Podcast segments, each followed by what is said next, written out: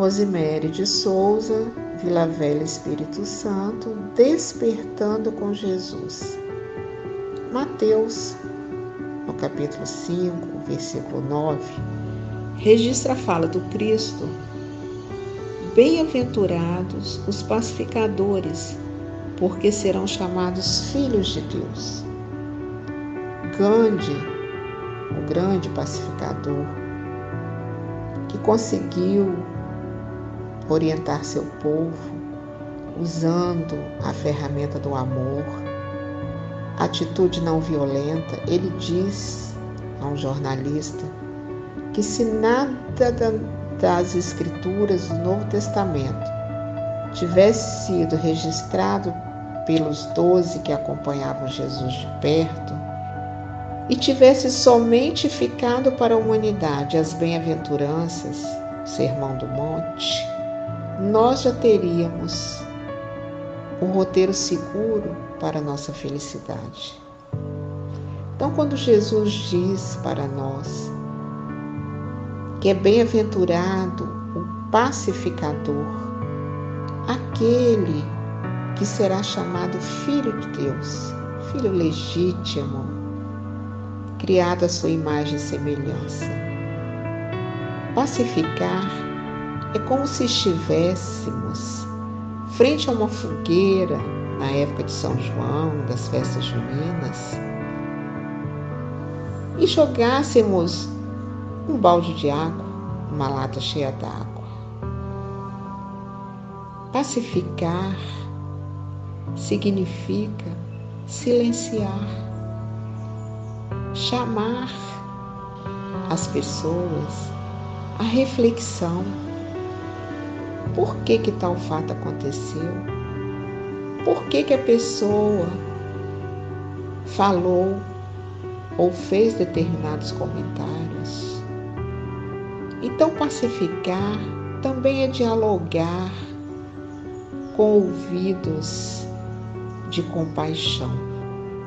Não estamos falando de sermos passivos, não é isso. Jesus que na sua grandeza não coube na história, segundo um de seus biógrafos. Diz que de tão grande ele dividiu a história em antes dele e depois dele. Jesus nos conclama a sermos pacíficos, porque se observarmos, quando nós verbalizamos determinados comentários infelizes, nós vamos observar que se não tiver ao nosso lado, próximo a nós, um pacificador, daqui a instantes, várias pessoas ao redor de nós estão contando histórias mais tristes, estão mais revoltadas. Por quê? Porque é uma contaminação nessa envolvência das aflições. Então cada um tem uma história mais feia, mais difícil para contar. O pacificador, ele consegue enxergar o lado bom. Ele consegue render graças a tudo então, o pacificador,